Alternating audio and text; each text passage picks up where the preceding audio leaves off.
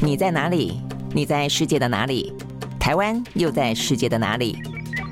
兰萱看世界，带你掌握脉动，看清局势，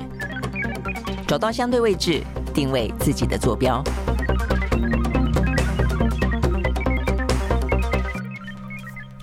大家好，欢迎收看今天的兰萱看世界啊，那又是一个礼拜的开始。那过去这个周末到今天为止啊，这个全世界呢最主要的国际新闻里面有两个主角哦，都是跟选举有关。一个的话呢是泰国哦，泰国的大选；一个的话呢是土耳其的大选。但是呢，这两个大选呢，在昨天进行投票之后呢，到现在为止啊，这个最新的结果呢，有个完完全全截然不同的结果啊。在泰国部分的话呢，呃，整个的选举的状况呢，有点跌破大家的眼镜哦，那就是呢军政府目前看起来话，应该应该会被推翻哦。那所以呢，先前的话呢，呃，有两个呢受到注意的在野党，一个的话呢是前啊、他们的总理的女儿呢贝东塔啊、哦，他所主呃领导的啊、这样的一个政党，呃，就是为泰党。那另他他一直是在这个在野的呃这个势力当中，过去这段时间的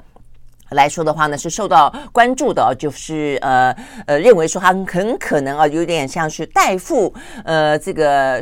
呃是。等于是呢，怎么讲？呃，洗血前前仇哦，那所以可能可以呢，这个代父出征。那但是没想到呢，呃，目前看起来选举结果啊，呃，大获全胜的是前进党啊，是另外一个呢在野党。那这个在野党呢，有一个四十二岁的党魁呢，叫做皮塔。那目前看起来的话呢，呃，皮塔他单独哦，这个前进党就已经呢获得了相当程度的呢，呃，非常漂亮的得票数啊。那包括席次哦，所以未来的话呢，目前看起来泰国很可能会终。结过去呢，这个大概有八年多左右的一个军政府的一个时期，好，所以这个部分的结果呢是有点呢。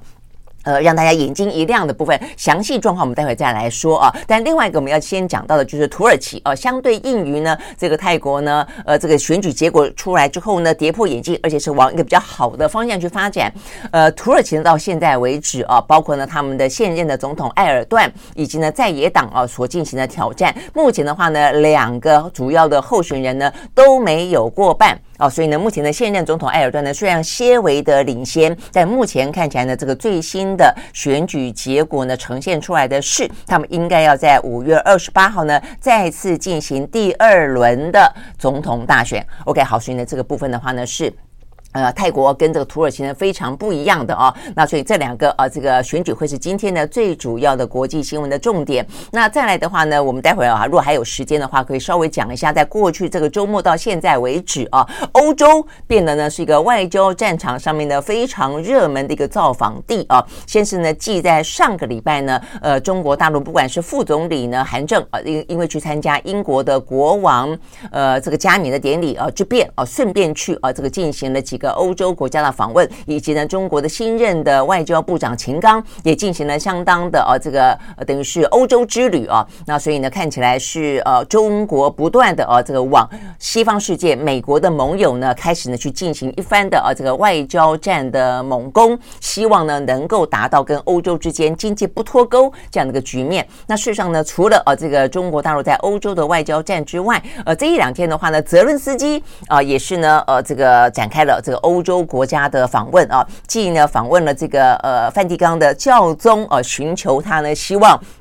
等于是支持啦。我想这个比较是属于精神上的支持之外，包括意大利、包括德国、德国、法国啊，都是呢泽伦斯基呢目前接连的啊去造访的国家，争取更多的军事的援助。好，所以呢这个部分的话呢，看起来呢这个欧洲啊，不管是在呃中美的啊这样的一个竞争的态势上，或者在呃，俄乌战争当中呢，都扮演了非常重要的一些，算是第三者啊，或者说是算是一个关键的角色。好，所以呢，这是另外一个呢，在今天国际新闻的重点。好，那我们回过头来先看看泰国啊，这个泰国目前这个状况真的是啊，还蛮跌破大家的眼镜的。虽然先前啊，这个就是看到在野党啊，算是声势还蛮壮大的，但是啊，因为呢，泰国有一个很特殊的一个选举的呃。制度吧，哦，那这个制度的话呢，也都让哦，这个等于是在野党虽然目前看起来，不管是呢贝东塔或者是皮塔哦，这个表现都还算是蛮亮眼的，都蛮受到啊这个选民的支持的，但是不是可以真正的换下啊目前这个军呃这个军政府的哦这个。啊，帕拉育，事实上大家都画一个问号啊，因为他们现在是这样子哦，国会选举呢是选众议院，那众议院里面有五百个席次，那五百个席次当中的话呢，得到了之后，跟参议院的两百五十个席次加起来，然后呢，用一个间接选举的方式选出总理。那所以呢，意思就是说，你虽然在国会大选当中，就算你获得过半的席次，像是二零一九年的时候，哦，事实上呢，呃，这个为泰党曾经拿到呢过半的，就是呃，相对来说，哦，是呃，算是嗯更多的优势哦，但是他因为没有办法能够在间接选举当中获得参议院哦席次两百五十席的支持，也因此呢，这个相关的总理哦，还是呢帕拉育继续的连任。啊，那所以呢，对于今年来说的话呢，呃，大家本来也觉得说啊，好像就算啊，这个在野党的声势还不错，但是呢，真正要在间接选举当中能够得到呢，呃，在众议院啊过半席次之外，还要得到参议院两百五十席。但因为参议院的两百五十席都是由军政府去指定哦，所以我想这个部分的话呢，就变得是一个呃，对泰国的政党来说，要推翻军政府最难跨越的一个门槛了哦。那所以这个部分的话呢，就变成说是。你在呃众议院的五百个席次之外，你要过半，等于是两百五十席，两百五十席再加上呢，呃，这个参议院的两百五十席，你也要过半哦，所以呢，等于三百六十七七席，对，参众两院你要得到三百六十七席才可以得到总理的这个位置哦，所以呢，在上一次的选举当中，啊、呃，这个魏泰党虽然得到了众议院的过半席次，但因为他没有得到呢两个院加起来的过半席次，也因此就让军政府继续执政中。好，但是呢。现在呢，这一今年看起来状况呢，应该啊会有很多呃很大不同了。那就是到目前为止啊，国会选举当中，呃，皮塔啊他所率领的前进党已经获得了相当多的席次了。那再加上呢，魏泰党啊这两个在野党都算是比较年轻一辈的啊，改革派的啊这两个这样，如果他们愿意共同的组成联合政府的话，那么在参众两院当中加起来超过三百六十七席。应该就是啊，这个比较是。呃，可以哦，美梦成真的一个目标了。那如果这样子的话呢，帕拉育他下台的几率就来得更高了。好，所以呢，我们现在要讲的呢是一个是一个选举制度。那回过头来看的话呢，目前是国会选举当中啊，目前的结果。好，那目前的这个国会选举当中啊，在过去这段时间以来，在野党的呃这个声势都还蛮凌厉的啊。那但是我们刚刚讲到了，原本是为泰党啊，这个呃贝东塔，因为他的背景比较显赫嘛啊，他是。戴克辛的女儿，然后的呃，他有点代父哦出征，那但是皮塔的表现也还很不错哦，所以呢，在这个投票之前，两个在野党啊，一个是为泰党，一个呢是前进党，两个的支持度的话呢是为泰党稍稍领先，那前进党的话呢屈居于后，但是两个的呃这个距离蛮接近的，但是目前看起来呢，投票结果已经开到了今天凌晨百分之九十九的啊这个选票大概都出来了，那。在他们的出口民调当中询问的结果看起来，前进党已经超越了为泰党，也就是四十二岁的党魁皮塔。目前看起来的话呢，是最受泰国的年轻人所支持的啊。呃，那目前看起来，他呢，光光是啊，这个前进党就已经呢拿下了哦。他们讲到说。呃，目前看起来哦，这个他拿下了一千三百五十万票，呃，大概有一百四十八个席次，光光在众议院哦，就有一百四十八个席次了。然后的话，如果再加上呢，这个为泰党，为泰党的贝东塔，他也拿下了一千零三十万票，所以呢，看这个样子，他也可以拿到哦，这个接近一百个席次左右。所以这两个政党加起来的话呢，应该就会超过呢三百六十七席。好，所以呢，这个部分的话呢，是讲到哦，这个在总理部分的话呢，很可能得到了胜果。但是呢，在这个国会当中的话呢，目前前进党已经成为最大党。那但是你可能会要问说，哇，那这样看起来呢，呃，一个是皮塔啊，一个是贝东塔，两个看起来真的是都是青年才俊啊。在过去这个泰国的选举当中，如果你有看到相关的新闻的话，确实是让大家眼睛一亮啊。两个人的学历都非常的呃漂亮，然后呢，两个人的从政资历哦，当然这贝东塔来的更显赫一点了哦。那皮塔的叔叔也曾经担任过呢，戴克辛在担任总。理期间的秘书，所以也不是完完全全跟政治没有关系哦。但是呢，两个哦，这个都是呃，算是俊男美女，或者至少是非常亮眼的这个年轻世的代的代表。那帕拉玉呢？好，帕拉玉呢，他所属的呃翻译起来叫做呃团结建国党吧，或者叫做民族呃这个建国之类的啊、呃、这样的一个政党。他目前看起来的话呢，整个得票呢是屈居第四，还不是第三，还第四哦。所以呢，目前得到的呃这个席次换算出来的话呢，大概只有两位数字哦，所以呢远远的落后。所以反映出来的呃部分可以看得出。来，军政府呃，这个在帕拉育当初夺权，在颜色革命呃，这个当初夺权之后八年的治理当中，其实已经让呃泰国的年轻人跟泰国的中产阶级呢非常的不耐哦、呃，所以这一次的话呢，呃，终结军政府呢，还给泰国呢呃许久不见的民主哦、已经是啊、目前看起来的话，泰国最主要的主流民意。好，所以呢，目前看起来是这样的一个状况哦。那我们看到呢，这个最新的消息就是皮塔哦，这个皮塔就是前进党目前得到最多的选票以及最最多席次的这个政党啊。他目前的话呢，已经哦有一些对外的谈话了哦。他这个谈话里面特别提到说呢，他认为哦，这个他说他不怕呃，他不怕改变，而且呢，他也不怕选择呃新的哦这样的一个道路哦。他认为呢，他就想要改变。社会改变泰国的政治，而且呢，他相信他接下来的话呢，可以担任总理哦，所以他非常的有自信。但是他当然也讲，未来的泰国政府会是一个联合政府哦，所以目前呢，看起来应该还会选择跟这个呃贝东塔所属的魏泰党来进行联盟。不过比较特别的是，到目前为止啦哦，呃，因为本来贝东塔的声势啊，比这个皮塔还稍稍的略显。略胜一筹，所以现在如果说他要屈居于皮塔之下哦，然后呢，共同组成联合政府，到目前为止还没有看到呢这个贝东塔的最新说辞，他愿不愿意哦跟这个前进党来共同组成联合政府哦？我想这个部分的话呢，会是接下来的一个关键，可不可能拉下啊这个帕拉玉这位呃这个军政府的头头？好，那这个部分的话呢，所以我们要更进一步的稍微了解一下啊这位。皮塔，皮塔的话啊，这个目前看起来呢，显然的啊，他很很是学霸了啊。这个现在呢，呃，最嗯流行的也非常呃，这个大家比较容易理解的啊，这个名词就是学霸啊，因为他现在他呃是双硕士啊，是哈佛的双硕硕士啊。他一方面呢念过啊，他是公共。政策哦，公共行政的硕士，在也是一个工商管理的硕士哦，等于是在哈佛大学拿下了双硕士。那我们刚刚讲到说呢，他的叔叔啊，这个曾经是呃呃这个戴克呃，等于是对戴克星啊，他过去的。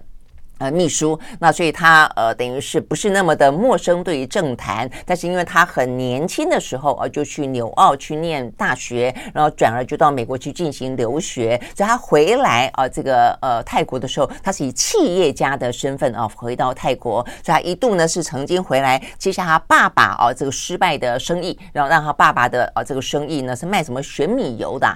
呃，等于是谷底翻身哦，重新的话呢，这个华丽转身哦，成为一个成功的企业，然后他再放下爸爸的事业，再去念书，那又拿了另外一个硕士嘛啊，然后等他再回来的时候呢，呃，他之所以哦这个受到年轻人非常的喜欢跟爱戴，是他自己创业哦，创业了一个呢在泰国非常知名的呢，有点像是呃美国的 Uber 一样哦这样的一个轿车平台。啊，叫做 Grab 哦，那这个 Grab 呢，非常成功的创业，然后呢，而且它又是用一个非常创新的、清新的啊这样的一个形象，所以基本上来看啊，在过去这段时间，每次民调当中的历次的一些访问跟调查，它都是被呃泰国的 Z 世代啊，就那种十八到三十岁左右啊的 Z 世代认为最能够代表他们新生的一个呢政治领袖。好，那所以呢，这一位呢皮塔啊，是接下来大家应该要呃去认识他的啊，就。对于泰国来说，那他啊，这个就是反映出来的，就是大家受够了啊，这个军政府受够了呢不稳定、不断变动中的呃这个泰国。的政治，然后他也呃希望能够带领哦，给这个新时代一个改变泰国的机会哦，所以他的一个政见哦都比较是属于呢呃想要去呃给这个泰国呃更好的年轻人有更好的未来，然后让泰国的经济啊能够更在这个区域当中能够呢呃更发展，然后包括说他想要跟西方世界国家呃更多的接轨哦，他也曾曾经提到过台湾哦，他要跟台湾呢呃多加的连接啊，包括在经济上哦等等。都要跟台湾啊，更更加包括一些科技的发展啊，有更多的一些交流哦，等等，我想这个部分的话呢，就是哦，这个属于呢年轻世代喜欢的清新的、直言的、敢言的，然后呢，包括要挣脱哦这个泰国呢纷乱的政治泥淖，那希望呢给泰国的新经济一条呢呃这个比较康康庄大道，大概来说是这样的一个政见哦跟方向。好，所以呢就是目前看起来在泰国这一次的国会大选当中，获得最多选票以及最多席次的啊，这叫前进党。大家要必须要去认识的一个新的政党，以及新的啊，这个他们应该是属于国家的领袖。那至于接下来是不是可以成功的啊，跟这个魏泰党来组成联合政府哦，跟这个前啊这个泰国的总理的女儿这个贝东塔啊，能够共同的携手，我想接下来就会是呢，我们要看到泰国的呃接下来新闻啊，这个政治新闻当中最受关注的。那当然帕拉育哦，他。目前呢，呃，态度如何啊？但是如果说啦，这个泰国的联合政府啊，这样的一个呃结盟是成型的话，只要过了三百六十七。席哦，我想呢，这个军方哦，就算哦再想要去继续垄断政权，都也必须要去尊重这样的一个选举结果了哦。OK，好，所以呢，这一次目前泰国的选举的呃这个结果呢，蛮跌破眼镜的啊。所以在过程当中，当这个选票开出呃这个八八成多的时候，我们就看到这个媒体报道啊，这个前进党的一些干部跟支持者就已经非常的呃看起来已经看到了啊这个可能主政的希望了。他们就说他们非常的惊讶。没想到会好到这种程度，好，所以呢，这是有关于啊这个泰国。目前呢，这个最新的发展，然后呢，我我们刚刚讲到呢，有关于呢这个呃前进党跟呃这个魏泰党里面还有个蛮有意思的，就讲到说，哎，这个为泰党基本上呃这个贝东塔这个形象也很好，再加上又有父亲的呃这个过去的加持，哎，怎么会啊这个被前进党给超越啊？那你进一步看他这个选票的分析哦，还有过去的民意调查，你就会知道说，呃年轻人就是前进党的这个皮塔获得更多更多的年轻选票的支持，那呃这个贝东所获得的就是比较是一些呃中壮辈呃，就是可能年龄来说比较是属于呃中中中间了哦，就是可能四五十岁、五六十岁的人来的更多一点。那但是呢，这个前进党获得更多的，包括我们刚刚讲的年轻世代，然后中产阶级、知识分子分子，因为他的改革哦，这个气氛可能来的更浓厚一点啊，大概是这样的一个支持。那如果双两边能够加起来的话呢，我想对于泰国的。呃，政坛哦，应该可以注入相当的清新的、这个前进的力量。好，所以呢，这是泰国目前最新的状况。好，那再来的话呢，呃，就是啊，这个看看土耳其了。那土耳其呢，呃，相较于泰国啊，目前的选举结果啊，这个呃，等于是反映出来了啊，这个泰国呢改。改变啊，希望能够改变的一股前进的力量。土耳其目前有点焦灼啊，这个焦灼的状况，嗯，就是我们刚刚讲到了，他们目前的投票结果哦，已经开出来了百分之八十几吧。这一次的泰国跟土耳其的呃投票率都很高，都大都大概都超过百分之八十。那现在开出来的结果，这个土耳其已经开出百分之八十以上了，但是目前看起来呢。呃，都没有这个过获得过半的选票，但是竞选连任的总统埃尔段暂时的领先。好，但是呢，就是很紧张哦。那但是很紧张的话呢，我在看到哦，这个早上八点多的讯息的时候啊，这个在野党的就是共和人民党啊的这个党魁叫做基里达欧鲁。他是一个资深的国会议员啊，所以他是这个政党的领袖。那他带领他的政党呢，目前看起来呢，紧紧咬着呃这个埃尔段。所以他在那个呃前把昨天早上八点多的时候哦，还呃担心哦，这个可能就是坐票啊或者什么之类的啦。所以他呃就是公开喊话，他就说呢。他呼吁呢，这个选务人员哦，跟一些志工、跟一些支持者不要离开票箱啊。他说呢，我们会一直在这里，直到每一张票都被计算在里面啊。所以对他来说，他可能知道，他可能不会在第一轮当中就取得胜利，但是他可以确保呢，在第一轮的时候呢，双方都不过半的话，就有第二次竞争的机会啊。所以他就是呃特别的喊话哦。那但是呢，在那个时间点上啊，这个埃尔段也一度宣称他自己已经得到过半的选票了，得到百分之五十几。的选票了哦，但是我刚看到呢，这个最新的消息啊，是来自于呢早是我们刚刚哦，这个十点多十点多的这个最新的新闻，目前已经确认了啊，这个确认了两个政党的两位候选人都没有过半。啊，所以土耳其将会选择在五月二十八号再进行第二轮的投票。好，所以呢，这个目前看起来的话呢。埃尔段啊，说是以百分之四十九点二五的得票率啊，略为领先。我们刚刚讲到的这个基里达欧鲁哦，它是百分之四十五点零四的得票率。好，所以呢，等于是要再进行一次。好，那这个土耳其呢，比较受到关注的哦，它跟泰国很不一样。泰国的话呢，是因为呢，在过去啊，曾经有过的这个呃什么红黄衫军啦、红衫军的颜色的呃这样的一个政治竞争之后，突然之间啊，有点像渔翁得利一样。由军政府而出来掌权八年，但是呢，就土耳其来说的话呢，是埃尔段呢长期执政，那执政的过去这段时间啊，经历过几个问题，让在野党啊得得到了更多的能量，想要推翻埃尔段。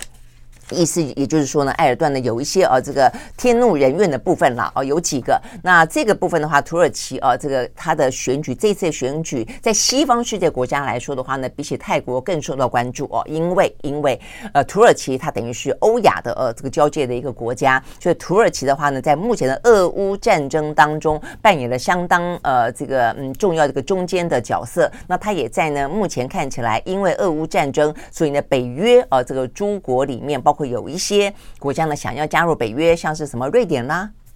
芬兰啦，哦这些国家，那现在的话呢都卡在土耳其哦，所以土耳其先前才说哦，他同意芬兰加入嘛，哦，但还还是挡在瑞典前面哦，那所以的话呢，就是对于目前北约的团结、欧盟的状态，还有呢这个俄乌战争当中，还有呢等于是。呃，在俄乌哦，等于是欧洲哦，欧洲方面比较关关注的哦，其实上土耳其呢是胜过于泰国。好，那所以呢，土耳其这个部分的话呢，呃，受到关注。我们刚刚讲到第一个啊，就是呢，在俄乌战争当中的角色。那他一个呢是阻挡了啊这个瑞典。呃，加入北约。那再一个的话呢，是他呢在俄乌战争当中，他其实某个程度比较倾向于俄罗斯哦，所以呢，在这次选举里面的话呢，土耳其的很多的谣言哦，也在说呢，俄罗斯介入了土耳其的选举哦，说这个背后的话呢，俄罗斯哦不断的。呃，支持啊，这个埃尔段啊，甚至也帮助他哦，这个制作制造一些呢什么假新闻啦，哦等等等之类的啊。那呃，那事实上啊，在过去的这段时间，确实土耳其也因为俄乌战争的关系，从俄罗斯那边得到了非常多便宜的天然气跟石油来支撑住它的一些经济啊。好，所以呢，这个是在外交政策帮当中呢，土耳其埃尔段啊受到关注的，就是如果说他在任或者他被政党轮替，他可能会改变了土耳其的外交政策。好，这是第一个。那第二个的话，就讲到经济啊，这个经济的话呢，在过去这段时间呢，显然的，呃，这个经济状况非常的糟哦。而且埃尔段呢，他采用他信他过度的啊，去相信呢低利率哦可以呢救经济，而就没想到呢，这个低利率呢造成了呃，等于也是不断的撒钱啦。所以呢，撒钱的结果，目前土耳其的通膨。超乎想象啊！呃，我们现在比较常在讲到的什么美国跟欧洲的通膨，那个数字都是什么百分之八、百分之九，就已经很吓人了，对不对？在去年底、今年初的时候呢，包括像欧洲几个国家，通膨都一度呢超过百分之十哇！那这个真的就已经是。呃，让整个的民怨沸腾了啊，让这个欧洲呃国家美国哦就不断的用升息的方式想要去抑制通膨。那你知道这个土耳其的通膨多高吗？在去年十月的时候，他们的通膨哦这个飙升了百分之八十五点五。创下呢二十几来的新高，八十几，然后呢一直到呃这个去年的十二月吧，稍稍压下来呢，也还有呃这百分之六十四哦，所以呢这个土耳其的通货膨胀居高不下，这个物价不断的飙，所以呢你可以想象得到啊，这个人民的生活呢这个怨声载道啊，所以呢这是经济上的问题。好，那再来的话呢，还包括了埃尔段呢，他在整个的执政国家治理的手段上面来说的话呢，其实非常的呃这个威权啊。非常的专制，哦，所以他不断的呃，透过他的权力呢，打压异己也好，钳制新闻自由也好啊，然后的话呢，呃，对对于这个什么呃 LGBT 啊，这个就是同同同同婚啦、同志啦，呃，这个跨性别等等等这个议题哦，也是非常的啊，这个严加打击哦，所以这些部分的话呢，都是让他跟年轻人之间啊，这个年轻世代之间啊，或者说一些。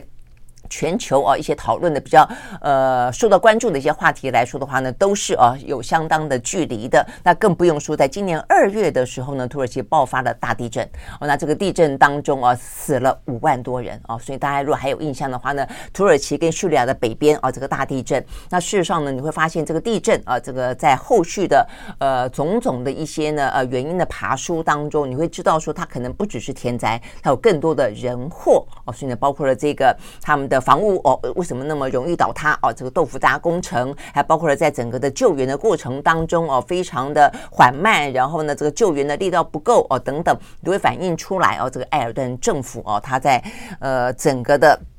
治理部分呢出现了非常大的问题哦，也因此呢五万人死亡啊这样的一个状况，让他过去呢在这些地震带啊这些地方原本都是他的一个选票的票仓哦，但是的话在这一次的投票过程当中看得到的是这些灾区的省份的支持几乎都大幅度的逆转，都不再支持埃尔段哦，所以这也是导致他这一次呢呃没有过半的呃重要原因之一。OK，好，所以我们刚刚讲到了这么多啊，这些因素啊，就是为什么这次的土耳其埃尔段啊，他的呃是否啊能够连任成功呢，受到高度关注，尤其是西方呢特别关注的主要原因。好，所以呢这个部分呢是来自于土耳其，但是显然的，这个这场戏啊还没演完，还有续集啊。这个续集的话呢，五月二十八号将会登场。那当然了，泰国这个戏也还没演完啊，接下来如何组成联合政府啊？我想这件事情。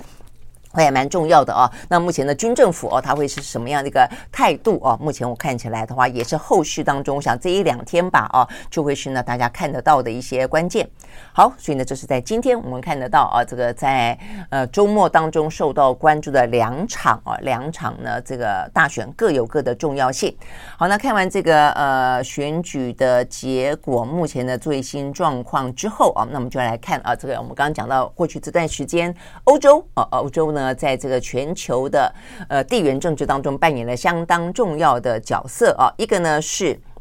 呃这个中国大陆啊，这个中国大陆呢对于欧洲的啊这些外交行动啊，目前看起来的话呢非常的积极啊。那在过去这几天里面啊，看得到的部分比较是中国采取的态度啊，包括我们讲到的呃中国的副总理韩正啊访问了英国、葡萄牙跟荷兰啊，他也。见了荷兰这个艾斯摩尔，我们刚我们这两天啊特别讲到了，他就是在半导体的设备厂当中是呢呃这个全球呃这个占等于是市占率最高的一个国家哦，所以对他们来说，他希望能够跟荷兰啊建立起至少经济上面不脱钩啊这样的关系。那这个是韩正的呃这个行程。那再来的话呢，呃秦刚秦刚的话呢，他呃访问了这个德国啦、法国啦哦等等。那这个部分的话呢，当然啊也是一个重点。那再来的话呢，我们看到呢，在礼拜六吧还是礼拜天，呃，习近平正式委派了一个呢特使哦，因为像特别代表，呃，从十五号开始，也就是今天啊，礼拜一要展开他的一个访问欧洲五国的行程啊，就为了俄乌战争当中呢，如何的积极的斡旋调停。等于是呢，习近平啊，他也除了说之外，他也展开了呃这个行动了啊，所以呢，他特别呢委任了这位特别代表叫做李辉啊，所以李辉呢从今天开始，他要造访呢呃五个国家。呃，哪五个国家呢？以乌克兰为起始，以俄罗斯为终点，因为它最主要是要扮演俄罗斯跟乌克兰之间的桥梁嘛。啊，那中间的话呢，还会去访问的是德国哦，这个法国呢跟英国哦，那这几个国家。那 OK，所以我们看到呢，这个部分的话呢是哦，有关于中国在呃这个。对欧洲哦，这个相关的行动当中，除了在中美之间啊，想要找一个突破口，然后呢，能够让欧洲国家呢，呃，等于是松动他们跟美国之间的联盟关系，或者至少跟中国之间呢，不要脱钩，呃，这样的一个状况啊。那再一个就是说呢，在呃，俄乌。啊，俄乌的这样的一个调停者的角色当中呢，呃，扮演了或者展开了啊更多的行动。好，所以呢，这个部分啊，是我们讲到，我刚才讲到说访问这个五个国家，李辉啊讲错了一个，他是呢，呃，以乌克兰为起始，以这个俄罗斯为终，然后的话呢，呃，是第二个国国家是要去波兰啊，波兰。那波兰的话呢，其实你看它的顺序也有它的道理啊，就是说波兰的话呢，事实上就是在乌克兰。如果如果如果乌克兰呢，在这个对于北约国家来说，呃，俄罗斯如果往东扩，再扩一个下一个就是就是波兰啊，所以波兰跟呃乌克兰有点唇齿相依哦，比较紧密的关系的这样一个呃。角色哦，跟他这个地理位置哦，所以他等于第二个国家呢，就是去造访波兰。那接下来是德国哦，接下来的话呢是法国哦，那再来的话呢就是俄罗斯哦，所以呢这是欧盟。因为现在的话呢，英国已经退出欧盟了哦，所以我们刚才讲到是这五个国家。好，所以呢就是在呃中国对于欧洲的哦这个相关的一些。行动。那这个周末，除了哦，这个中国又增派了一个特别的代表李辉要去访问我们刚刚讲到五个国家，针对俄乌的斡旋展开比较积极的行动之外。那欧盟怎么看待中国的角色呢？我这部分的话呢，也有一些重点啊。我们看到呢，这个欧盟的外长会议啊，就在过去这个周末当中，他们谈到了中欧之间的关系。呃，有三个重点，他们重申了啊，等于是这个外呃外长的会议当中有了一些共识哦，跟一些联合的声明，中间特别强调了欧洲跟中国之间，呃，他们强调还是有一些价值当中的差异啊。这个价值包括人权啦、民主啦等等啊，包括。政治体制都有一些价值上面的差异，哦，就是他们去确认的这个部分。再一个的话呢，他们特别强调，就是说呢，他们跟中国之间的话呢，有三种角色同时存在。哪三种角色呢？这个在经济上的三种角色，那就是呢，伙伴、竞争竞争者以及对手。哦，所以他们等于是他们认为，但是他们也并没并没有独独的选择某一种角色哦。所以我觉得这个就是对欧洲来说。过去这段时间，他们一直认为要相较于美国有自己比较不一样的所谓的经济主权论啊，也就是呢，马克龙最常说的啊，这个经济自主，或者说呢，欧洲自主啊，欧洲自己有它这个战略自主，那就是呢，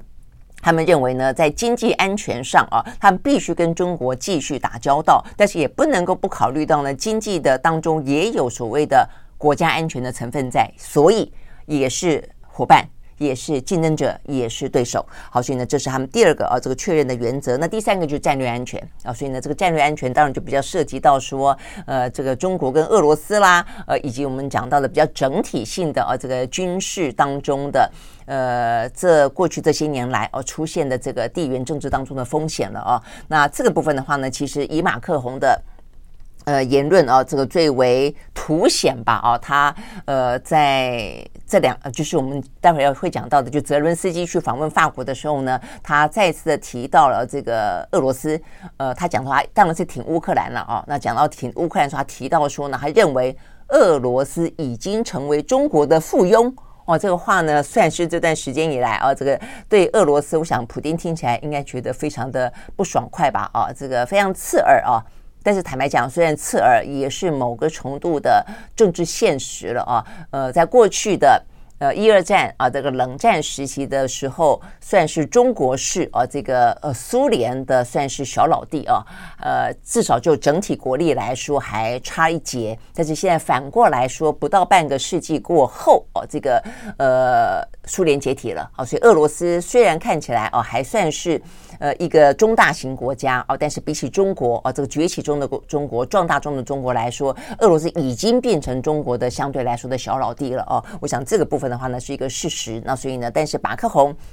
呃，就是在这一两天把话给说白了啊，那所以你会知道说，对于欧洲来说，看待俄罗斯、看待俄乌战争的战略安全，以及看待中国的战略安全，就是他们认为这两个这两个绑在一起，甚至跟朝鲜绑在一起之后，会是呃这个地缘政治当中的蛮大的风险。好，所以呢，就是在呃从欧洲的角度看待中国大陆哦，这个部分他们呃在外长会议当中哦这样子的一个。呃，特别哦，这个定调下来的内容。那还有一个的话呢，就是有关于 G7 啊，G7 的话呢，我看这个也就是这一两天啊，这个国际媒体都大幅度的报道，因为啊，这个呃 G7 他们即将在呃五月中下旬嘛，就在日本的广岛要举行啊，那所以目前看起来的话呢，他们 G7 的国家打算在。峰会上面的话呢，要发布一份联合声明。那这个联合声明啊，我想呢，可能更清楚的是针对中国大陆而而来了哦。那在这个部分的话呢，呃，媒体报道哦，就是说他们已经呃初步啊，这个拟定了一些呢战略啊，这个等于是文件了。这个文件当中啊，特别提到的说，他们将会发表一个抵制中国的经济胁迫啊，这个经济胁迫呃这样的一个声明啊。所以意思就是说呢。现在中国呢，等于是夹带着它的经济优势啊，它的综合国力哦，以经济为前沿，造成了各个国家的一些在战略上的啊，这个国家安全上的一些危殆。我想这个部分的话呢，是我们看到的，就是因为 G7 当中哦，这个除了美国跟日本之外，他们都就是欧洲国家嘛，哦，所以呢，你会看得到，呃，即便啊，意思就是，即便这过去这一两个礼拜当中，哦，中国呢，非常的啊，这个卯足全对欧洲做工作，那但是的话呢，基本上来说，我想我相信了啊，这个在经济部分确实是确保了一个不脱钩的状况。但是呢，在基本的呃价值链上，还有基本的战略安全上啊，基本上我们也可以看得出来，这部分的话呢，欧盟还是跟美国跟日本啊这部分是站在一起的啊。所以呢，包括我们刚刚讲到的啊，这个他们的外长的会议上面做出了几个确认。那另外的话呢，会在即将登场的 G7 啊这个峰会当中，会共同发表一些联合声明啊。这个联合声明将会特别针对中国大陆啊反所谓的经济协破，OK，好，所以呢，这个部分呢是，呃，这个在。中欧哦，中国跟欧洲啊，这个之间过去这段时间的一些互动，我们看到的一个呃，这个最新的一些讯息。好，那再来的话，我们刚刚讲到欧洲呢，也是另外一个呢，呃，非常重要的外交上的战场，就是俄乌。好，所以呢，这个呃，泽伦斯基在过去这几天啊，这个陆陆续续走访了，他是先从教宗开始啊，所以见了教宗。好，那这个见了教宗之后啊，可想而知了啊，就他就是寻求教宗的支持，那也顺道的就见了啊，这个意大利的。总理啊，梅诺尼，好，所以呢，包括教宗啊，包括梅诺尼，当然都说呃，会给乌克兰呢，呃，非常啊，这个全方位的支持了啊。好，那除了呢，这个对于教宗是精神上的支持哦，这个在。信心上的支持之外啊，我想比较重要的接下来是德国跟法国了啊。好，那在这个德国的部分啊，这个呃，等于是俄乌开战之后，呃，泽伦斯基第一次去访问了柏林，然后，他见了呃这个肖兹。那肖兹的话呢，坦白说也蛮给他面子的啊，因为有一度哦，有一度呃，这个肖兹呃，在这个俄乌战争当中，因为他自己的天然气哦，跟他的能源大量的依赖了俄罗斯哦，所以对一开始哦。这个战争一开始的时候，他还对于乌克兰啊有一点点呃投鼠忌器哦，这个担心他的能源呃会受到俄罗斯的钳制哦。但是当然我们知道接下来的故事嘛哦，一方面的话呢，整个欧盟跟北约之间的团结等于是不容哦这个。德国呃不表态啊，那再加上对德国来说，他也意识到说，趁这个机会啊，他也就是分散他的能源的来源，咬着牙，就算再再痛苦，也必须要去斩断他对俄罗斯的依赖啊。那当然更不用讲，我们刚讲到美国呃，欧洲给他非常大的压力就是了啊。那所以后来他才开始啊，这个对于乌克兰有比较积极的啊一些支持。那最积极的支持呢，他留在了这一次。好，所以这一次的话呢，泽伦斯基造访德国之后，呃，肖兹当场允诺宣布要供应给乌克兰二十七亿欧元，大概有九百一十亿啊台币的军事资源。那他们说呢，这个是在俄罗斯呃去年二月全面入侵乌克兰之后，德国德国所提出来的最大型的军援方案。好，所以呢，这个部分的话呢，就换来呃，这个泽伦斯基称赞德国呢是乌克兰真正的朋友。好，所以有一段时间他后来还一直有一段时间在呃开战没多久，这个泽伦斯基一直在骂啊、这个德国就不给就不支持他，不给他军援等等等啊。那但是呢，现在。呃，也就是整个局势啊，这个出现非常大的一些转变了啦啊，这个在风向上啊，对欧洲来说也没有任何啊，这个不支持乌克兰的空间了啦啊，所以目前看起来，呃，这个肖兹啊，就跟这个泽伦斯基召开联合记者会啊，他强调德国承诺有必要的时候就会继续支持乌克兰啊，那但是至于被问到说赞不赞成乌克兰加入北约？这个部分倒特别哈，这是欧盟国家目前呢，呃，大家最有默契的不说话啊，就是就是虽然支持乌克兰，但支不支持把乌克兰纳入北约呢？诶，那就再说吧。哦，能纳入北约、纳入欧盟就都在说哦，因为一旦纳入了北约，你就要为了乌克兰而战啊。所以目前的话呢，很多的欧洲国家愿意给他武器，愿意给他钱，但是并没有打算啊要为乌克兰而战。好，所以这部分的话呢，就是一个。模糊吧，哦，这个非常大家心知肚明的模糊。OK，好，所以呢，这次泽伦斯基呢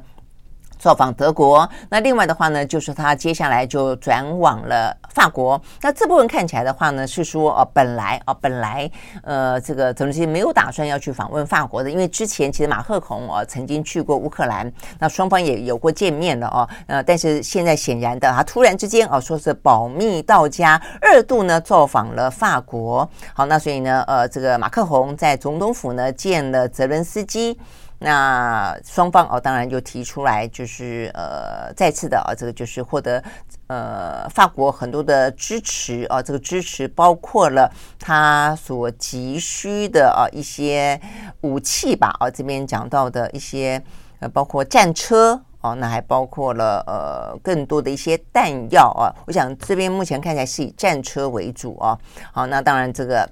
马克龙给他了更多的一些承诺哦，你就在这个场合当中，马克宏说，俄罗斯呢，呃，已经啊，这个成为中国的附庸了哦。讲到说，俄罗斯啊，其实已经错过了他历史的机会啊。那事实上呢，呃，只是成为啊这个呃中国的一个呃棋子而已，等等等啦哦。OK，好，所以呢，这个部分是有关于呢，呃，泽伦斯基也是呢，在过去这段时间啊，就这几天啊，这个密集的造访欧洲。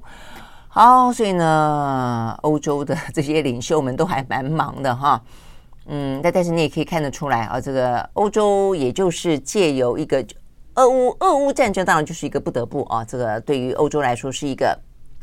呃在地理位置上面非常接近啊，包括在历史上面的一些呃这个呃。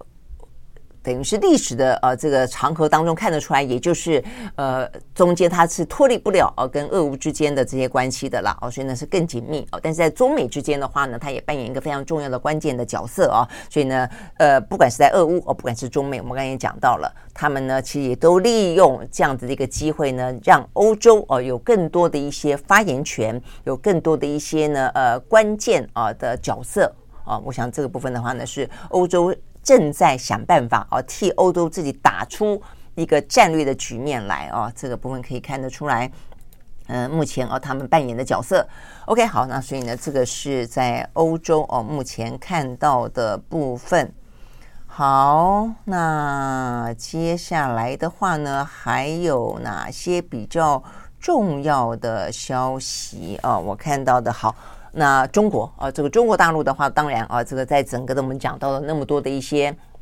呃，新的地缘政治当中，呃，很大一部分都跟中国的哦这个快速崛起有关哦。但是呢，中国的快速崛起，因此造成了美国呃具有相当大的一个威胁感啊。那串联其他的国家来围堵中国大陆，那事实上对于西方世界，包括欧洲来说的话，事实上也有这样的一个威胁的感觉在啊，并不是只有美国啊，只是美国呢可能更加的直接，更加的啊这个呃尖锐啊。但是对欧欧洲国家来说也是啊，只是呃在跟经济的利益。当中维持的某种均衡而已，但是我们要讲的重点在于说，中国大陆的崛起，除了一些外部的挑战之外，中国内部有内部自己的危机啊，目前看起来呢正在显现当中。好，所以呢，今天呢，我看的这个各报啊，也都有一个。蛮大的报道啊，那就是呢，呃，北上深广啊，这个一线城市啊，目前讲到说它的人口数呢都在下滑当中。OK，这个部分的话呢，是在今天啊，这个还蛮多的哦，一些报道，我们看到包括自由时报、啊这个联合报、呃，中国时报啊都用蛮大幅度的报道。那这个部分的话呢，讲到呃，中国大陆有四个一线城市的话呢，人口负成长啊，这个北京、上海、深圳、广广州，为什么呢？嗯，这个问题如果说从人口结构上面来看的话呢，是一个原因啊，也是过去这段时间我们曾经提到过的，那就是呢，它在去年的时候呢，呃，等于是六十一年来第一次呢出现了人口衰退啊，就它新生儿越来越少啊，少子化的问题也开始显现，那高龄化的问题也越来越严重啊，所以生不如死这件事情在去年第一次出现呢死亡交叉。那这个部分的话呢，同时看得到的就是印度，印度的话呢，在联合国的数据当中说，它将在今年底以前。成为全世界呢人口最多的国家，取代中国大陆。好，所以所谓的呃中国大陆的人口红利，目前的话呢，将出现一个逆转。那所以我们接下来可以看得到的，就是印度它会不会呢？呃，快速崛崛起，成为过去的一二十年当中我们看到到的中国，就是说它越来越多的中产阶级，越来越多的一些生产力，然后呢，看得到的就是它的人口红利哦，越来越呃多。然后对很多的国家来说，它成为一个最大的消费市场哦，可能也是一个最大的工厂。所以呢，过去来说，中国所扮演的角色可不可能被印度取代？我想这个是大家去关注的一个状况。所以反过来说，看中国就是这样的一个现况，它的人口红利不在，它的呃这个呃人口越来越老迈，所以它的生产力的话呢，可能会因此而滑落等等啊，这是对于中国大陆来说，呃这一两年当中受到关注的话题。但是啊，有关于这四个一线城市人口都下滑，其实不只是人口结构的问题，还有就是说，虽然人呃这个就算啊，他他还生。呃，人口还多，但是他不在大城市工作了，不在大城市生活了。我想这个是另外一个呢，是属于一个社会面的问题哦，就是说他可能出现了不同的移动。好，所以呢，这个部分的话呢，事实上呢，对中国大陆来说，呃，有有一个是主动的，就是他们也希望大城市啊不要。那么大哦，就所谓大城市的量体要稍微的减量，所以呢，过去的北京、上海都有是都是主动的、有意识的进行城市减量工程哦，所以呢，就是不再让更多的人涌进大城市。但是啊，他们讲到说呢，深圳跟广州则不是，他们并还没有要打算减量，但是诶，他们的人口数、落户数就变少了哦，所以这个部分的话呢，其实就反映出来一些，包括他们用工的需求量。降低，包括他们一些落户的政策收紧等等啊，那甚至也包括了疫情，疫情的爆发之后哦，很多的民工呢就回到了他们的呃这个呃生长地啊，就不再。不在呢这个大城市打工了。那现在呢，疫情即便过去了，他们也不再回到啊这个大城市里面。啊，所以呢，这是另外的一些呃问题啊，就说为什么这些大城市里面开始流失了啊这些呢做工的人哦？那我想这个可能是对于深圳、广州来说的话呢，呃，有点点意外。他们说呢，这个状况相对来说呢比较罕见啊，但是呢，显现出来的不管是主动的，不管是被动的，不管是人口结构式的，还是呢呃这个。城际之间的人口流动的问题，都显现出来呢。中国大陆的一线城市当中，出现了新一轮的城际之间的啊，这个。人口洗牌哦，那这个洗牌将会带来什么样子的一些呢？呃，不管是在工作上的、生活形态上的哦，跟这个城市城乡之间的一些问题，呃，这个都会是呢蛮值得观察的哦。那当然，呃，对于中国大陆的专家，他们也注意到这个现象了哦，所以他们呃专注在的，当然有关于人口结构这个部分，可能是更加的呃深刻的哦一些问题哦，跟一些隐忧哦，所以包括了怎么样子延迟退休啦，怎么发展这个呃养老。产业啦，啊，等等等，然后让这个退休人士能够再一次的拥有啊，这个生产力啦，啊，都是呢，呃，看得到啊，这样子的一个一线城市人口下滑之后，呃，在讨论的话题。OK，好，那除了啊，这个。有关于人口下滑的这个问题是中国大陆内部的问题之外哦，那我们这边也看到呢，这个是《纽约时报》的报道啊，讲到呢外企加速跟中国脱钩这件事情啊，呃，另外的话还包括了去中国化跟去美国化的问题。这个问题有点有意思了啊，就是说我们刚刚讲到说，呃，中国外交出击去拉拢啊这个欧洲，希望欧洲跟他之间至少在经济上面不要脱钩，这是以国家的政府的啊这个呃立场来看啊这个。进行啊，这个交往跟试图的一些松动跟扭转，但是就纯粹的民间企业来看的话呢，民间企业将本求利了啊，所以呢，这边《纽约时报》讲到的外企加速跟中国脱钩这件事情的话呢，则是讲到就是如果政府的层级啊没有太大的改变的话，战略上的引导的话，其实就民间来说的话，当然是趋吉避凶嘛。哦 OK，那所以呢，目前看起来很多外企跟加速跟中国脱钩，避免哦被制裁的啦，呃，被什么禁令影响的啦，哦，这个去风险化嘛，哦，OK，好，所以我想这个部分的话呢是。中国在面对的哦，我我想这也就是为什么中国会跟哦那么多的欧洲国家更加速哦他们的这一些呃外交上的作为哦。那事实上呢，我们看到除了全球在讨论所谓的去风险化跟去中国化之外，最近又突然突然之间出现一个去美国化啊。那这是呢《纽约时报》特别报道说呢，在中国大陆啊意识到啊这个全球的啊这么一个呃以美国带领的啊这个为中的政策呢越。来越呃这个呃紧俏哦的状况底下，他必须要自立自强哦，所以他自立自强的同时，因此他就必须要去美国化哦，所以在很多中国大陆的企业当中哦，这个美国的因素哦也开始呃这个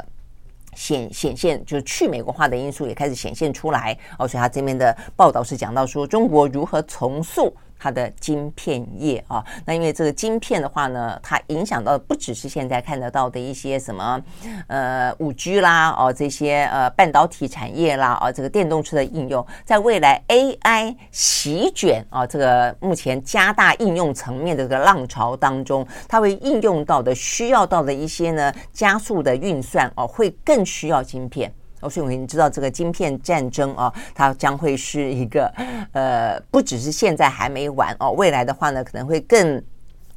加强哦，它的一个战略的重要性而，就是现在的晶片形同于哦，这个半个世纪前的石油，我们就会知道说呢，石油是兵家必争之地啊，同样的晶片也会是呢每一个国家的国力。它要壮大的话呢，这个兵家必争之地。OK，好，所以呢，这个部分的话是讲到有关于从比较是呃经济的角度啊来看待呢，呃，这个美中或是中欧之间啊这个相关的一些讯息。好，那这个最后哦，这个美国哦，美国自己的相关话题就是。明天啦，这个明天的话呢，拜登要跟共和党啊这个呃的领袖、国会领袖呢，呃协商啊这个债务上限哦。那嗯，如果真的不行的话呢，这个欧洲哦不是他们的这个债务上限在六月一号哦，在六月一号很可能会出现哦债务违约哦等等的问题。OK，好，所以呢，这些部分是我们目前看得到的啊，这个比较重要的一些相关消息哦。不，我们刚刚讲到这个中国大陆啊，这个虽然它在这个中国的围呃，在美国的啊这个围堵底下，有相当大的这个晶片必须要自立自强啊这样的一个压力，但是它在很多其他地方啊，呃，其实也还是有它表现亮眼的地方。呃，这个今天看到这个相关的讯息啊是。中国他们一个车用市场啊的数据显现出来，在今年的第一季，中国的汽车出口量比起去年同期成长百分之五十四，已经跃居为全球最大的汽车出口国。哇，OK，这个也是真的哦，还蛮。蛮大幅度的啊，这个改变的啊，所以你会知道说为什么对于美国来讲啊，他这么的啊，这个担心中国。好，所以呢，这个数据看到的是，呃，中国大陆的呃这个汽车的生产啊，在二零二一年的时候就已经超越南韩了，在去年啊就超越德国，德国也是全球非常大的这个汽车的呃生产国，它超越了这个德国了。那在今年的第一季挤下日本啊，所以呢，等于是它去年的时候就已经成为全球第二大的汽车出产国哦，等于是全球是日本，然后就是中国，然后再是德国。但今年第一季的话呢，超越了日本。那整年来说，是不是会超越还不知道了哦。但是至少在第一季已经超越了哦。所以这边讲到说。它之所以可以超越，一方面的话呢，呃，就是拜俄乌战争之赐啊，因为俄罗斯的市场，它的国际品牌呢，通通被中国车取代啊，因为俄罗斯过去可能还有一些德国的、呃日本的车，那现在都是中国了啊，我想这个是一个。呃，俄乌战争啊，这个给了啊这个中国呢去攻城略地啊，在这个经济上面啊攻城略地的一个机会。那再一个的话，这边也特别提到说，呃，特斯拉也在中国的新能源汽车的出口当中呢扮演了非常重要的角色。OK，好，那所以呢这些部分哦都是看得出来，美中哦跟中国跟西方世界国家啊这个在经济的这个板块当中也是有非常多的一些激烈竞争的。部分啦啊，所以呢，也就是演变出来啊，现在这么多的讨论啊，跟局面啊，就不管是在呃军事军事的战略的岛链上的话题，不管是在半导体的产业链的话题，不管是在民主跟专制的这个价值链的问题啊，大概来说的话呢，呃，这个部分的嗯。态势啊，都非常非常的鲜明啊，也因为这样子而展开的呃各方面的，不管是所谓的呃对手、竞争者、伙伴啊，我想这个部分的话呢，也一直哦就都在进行呢，呃，这个拉帮结派哦，这个呃纵横纵横迂回当中。OK，好，所以呢，这是有关于今天我们看得到了重要的一些国际消息，提供给大家。好，那我们明天同一时间再见喽，拜拜。